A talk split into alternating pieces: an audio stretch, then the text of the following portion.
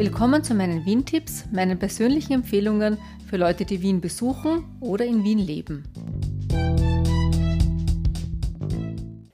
Heute gibt es wieder eine Folge in eigener Sache.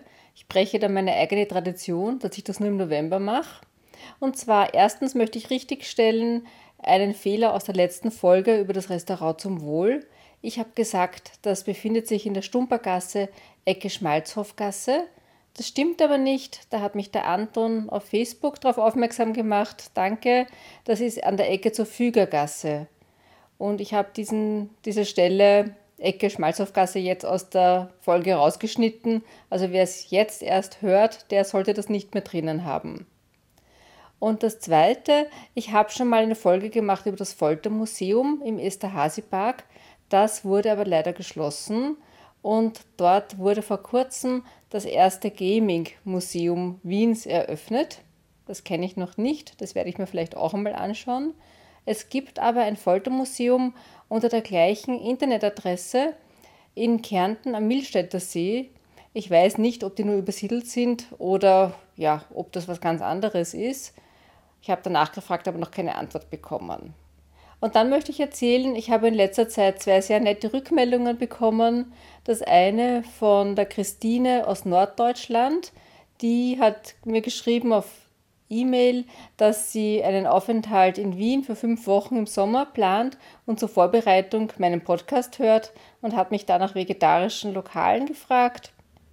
Ich kenne natürlich jetzt auch nicht so viel, nur das, was ich selber schon besucht habe, aber ich freue mich über so Anfragen und das zweite war auch eine sehr, sehr nette Rückmeldung vom Bruno aus Osnabrück. Der hat mir eine Sprachnachricht geschickt über meine Internetseite. Da gibt es einen Punkt, wo man eben eine Sprachnachricht schicken kann, online.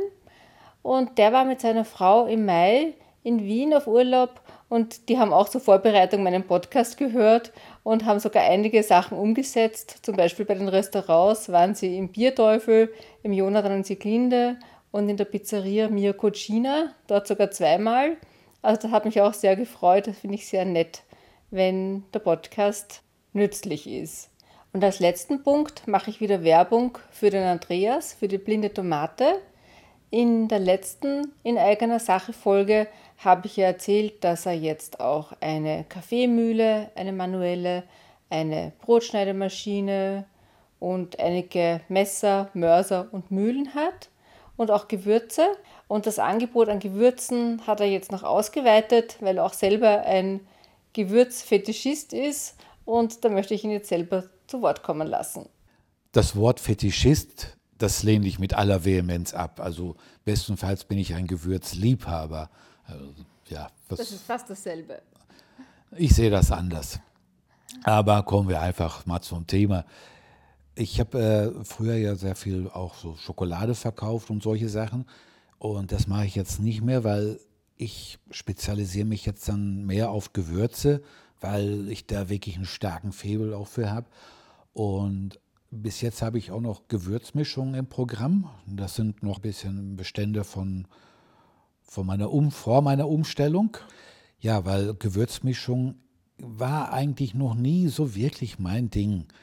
Und da habe ich mich ein bisschen vollquatschen lassen von der Claudia, weil ähm, ich bin eher so jemand, der die Einzelgewürze nimmt, dann diese eben frisch vermahlt und oder frisch vermörsert und dann die eigenen Gewürzmischungen daraus macht, weil das geht eigentlich recht einfach. Und ich bin eher so faul, wenn ich eine Gewürzmischung habe, die mir schmeckt, zum Beispiel eine indische, dann kommt das in jedes Essen hinein.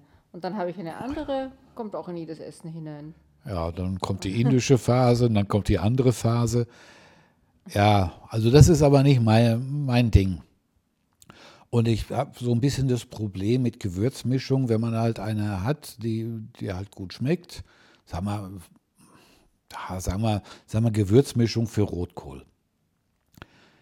Ja, dann macht man, dann benutzt man die. Im Sommer macht man keinen Rotkohl, dann steht die rum und im Herbst ja, dann schmeckt die dann auch nicht mehr so doll. Weil wenn ein Gewürzglas einmal äh, geöffnet ist, so eine Gewürzmischung, wenn da einmal die Entsiegelung los ist, dann kommt Luft dran und dann geht der Verfall auch los.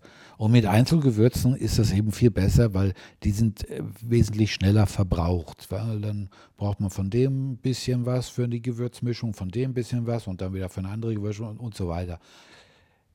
Ja, und ich biete da natürlich auch alles, alles Mögliche dazu an, um eben auch die Gewürze zu zerkleinern. Also von Gewürzreiben über Gewürzmühlen und natürlich auch Mörser. Vielleicht sag aber noch, welche Gewürze du jetzt hast. Ja, eigentlich äh, so ziemlich alles von A bis Z, ja, von, von Anis bis Zimt und dazwischen gibt es dann so solche Sachen wie, wie Lemmmyrte. Ja, das ist eigentlich ein Gewächs, das kommt, das ist ursprünglich aus Australien und das hat da einen sehr zitronigen Geschmack. Und dann beispielsweise ein Andalimonpfeffer, das ist auch ein Pfeffer, der, ja, ist jetzt ein Zufall, der, der schmeckt auch so leicht zitronig und hat so leichte, leichte Nuancen von so ein bisschen äh, Koriandersaat. Und das ist ein wildwachsender Pfeffer. Also den, den kann man auch gar nicht kultivieren, weil der wird von Vögeln gefressen und, dann, also die Samen, werden von Vögeln gefressen und dann fliegen die durch die Gegend, kommt irgendwo wieder raus und dann wächst dann irgend so eine Pflanze dann so ein, im Urwald. Ja, und die muss tatsächlich dann eben von Hand gesammelt werden. Ja, dann habe ich einiges an Pfeffersorten, unter anderem auch roten Kamputpfeffer. Das ist so ein ziemlich seltener Pfeffer und der, ja, der hat nicht die, diese, diese, äh, diese, Pfeff, diese Pfefferschärfe von, vom schwarzen oder weißen Pfeffer, äh, das ist ein sehr, sehr angenehmer Pfeffer und den benutze ich beispielsweise sehr gerne zum Nachwürzen von ähm, Steak oder, oder auch mal ein Ei und solche Sachen. Also zum Nachwürzen von, von beispielsweise einem Gulasch nehme ich den nicht, weil äh, das, da ist er mir dann doch zu schade für, weil das, der würde dann in solchen Sachen untergehen, in Schmorgerichten. Und hast du abgesehen von den Gewürzen auch noch was Neues? Ja, was Neues habe ich einiges an Küchenutensilien. Also neben, neben allen jetzt, was man zum Zerkleinern von Gewürzen gebrauchen kann. Die ganze Parma-Serie von Küchenprofi, da ist vom Schöpflöffel bis zur Schaumkelle über Dosenöffner alles dabei. Und ja, ich finde, das sieht sehr gut aus. Das ist alles aus Edelstahl. Äh, natürlich der Pfannenwender auch, außer dort, wo wo eben die, die Schaufel ist zum Wenden, die ist eben aus Nylon. Weil sonst wird man halt die Pfanne zerkratzen. Ne? Mir fällt noch die Zitruspresse ein. Richtig. Ja. Und zwar habe ich Zitruspresse, Orangenpresse und eine, eine Dingens, äh, wie heißt es mal schnell? Limetten? Limettenpresse, genau. Ja, und das, äh, ja, kann man jetzt sagen, oh ja, Zitronenpresse. Ja, die, nee, die ist ein bisschen anders gearbeitet. Die arbeitet nach dem Prinzip von einer Knoblauchpresse. Man schneidet eben die Zitrusfrucht in der Mitte durch und dann legt man eine Hälfte hinein und drückt einfach die beiden Griffe zusammen, also eben wie bei der Knoblauchpresse und dann läuft unten schon die Zitronensaft heraus. Äh, ja, kann man gleich direkt über ein Glas halten oder über wo immer man eben die Zitrone braucht. Und ja, es geht einfach sehr schnell und sehr einfach zum Ausdrücken. Und das sind eben drei verschiedene, weil in die Mulde, die muss schon einigermaßen passen. Beispielsweise, wenn man die Zitronenpresse, wenn man da eine Limette reinlegt, die ist ja wesentlich kleiner, äh, dann verrutscht die etwas. Das, die kann man nicht so gut auspressen dann. Bei der Orangenpresse, da ist es halt so, äh, ja, weil die Orange ja an und für sich recht groß ist, stehen die Griffe ein bisschen weiter auseinander und die kann ich halt auch dann nur Leuten empfehlen, die auch große Hände haben. Leute mit kleineren Händen, äh, da wird es dann ein bisschen schwierig, die zusammenzudrücken. Braucht man ein bisschen mehr Kraft. Ja, braucht man ein bisschen mehr Kraft und man braucht eben auch die, die langen Finger, ne? sonst kommt man da nur sehr schlecht dran an beide Griffe. Ja, okay. Dankeschön. Ich glaube, das ist genug.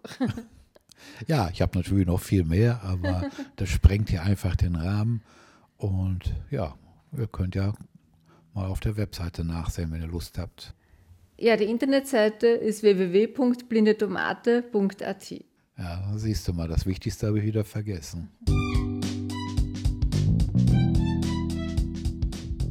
Das war's für heute. Falls ihr eine Rückmeldung habt oder eine Frage oder einen Themenvorschlag, dann schreibt mir bitte an claudia.wien-tipps.info. Ich freue mich auch, wenn ihr den Podcast abonniert oder die bisherigen Folgen hört auf wien-tipps.info. Und danke fürs Zuhören und bis zum nächsten Mal.